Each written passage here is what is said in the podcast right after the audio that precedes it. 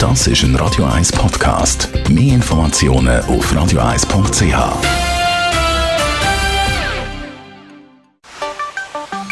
Der Finanzratgeber auf Radio 1 wird Ihnen präsentiert von der UBS.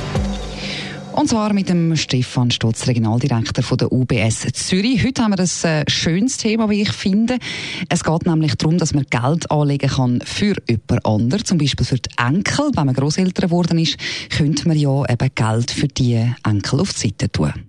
Vorweg, für alle, die Enkel haben, herzliche Gratulation. Äh, ich glaube, wenn ich meine Kinder anschaue, dann ist das etwas vom Größten, was man haben kann, Großeltern. Mhm. Und äh, das ist eine ganz spannende Beziehung. Was auch noch interessant ist, in der Schweiz ist es so, dass Großeltern im Jahr über 100 Millionen Stunden ihre Enkel hüten. Wow. Und ich finde, das ist eine wahnsinnige Zahl. Mhm. Ähm, was vielleicht auch ein bisschen etwas sagt über die Generation und wir sehen auch in der Beratung rein, wenn wir äh, Familien beraten, dass mhm. äh, doch auch immer mehr Großeltern, auch die grossen Kinder dann irgendwie ja, finanziell unterstützen, ja. wenn sie etwas Grosses los haben. Das ist also eine Tendenz, sehr schöne, dass Großeltern in der Schweiz äh, ihre Enkel finanziell unterstützen, nicht nur mit Zeit, so im Allgemeinen. Was hat man dann da für Möglichkeiten? Ich glaube, was schön ist, ist, wenn man ein Kessel hat. Mhm. Mit dem fängt es an. Hinter einem Kessel, bei uns ist das der UBS Topsy, das ist ein mhm. roter Fuchs, steht das Jugendsparkonto, mhm.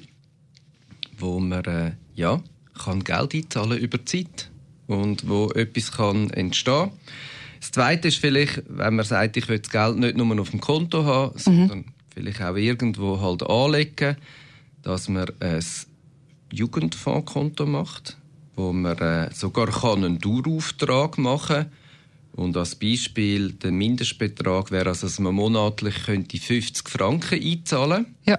Und es ist noch verrückt, wenn man äh, ab Geburt würde 50 Franken einzahlen mit einer durchschnittlichen Jahresrendite von 3%, gibt denn das doch bis zum 18. Geburtstag 14.000 Franken. Wahnsinn. Also da kommt ja wirklich äh, tatsächlich einiges zusammen mit so einem Fonds.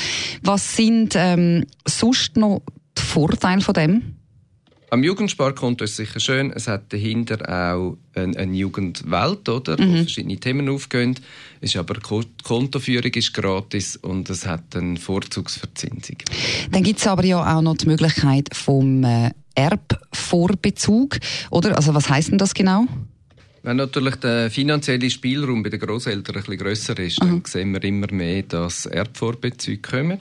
Ähm, rechtlich stellen das Schenkungen von Eltern an Kind dar.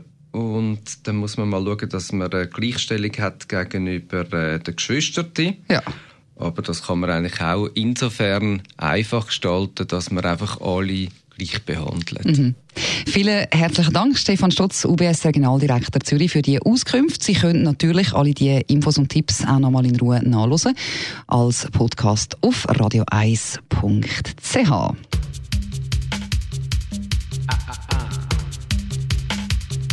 Das ist ein Radio 1 Podcast. Mehr Informationen auf radio1.ch.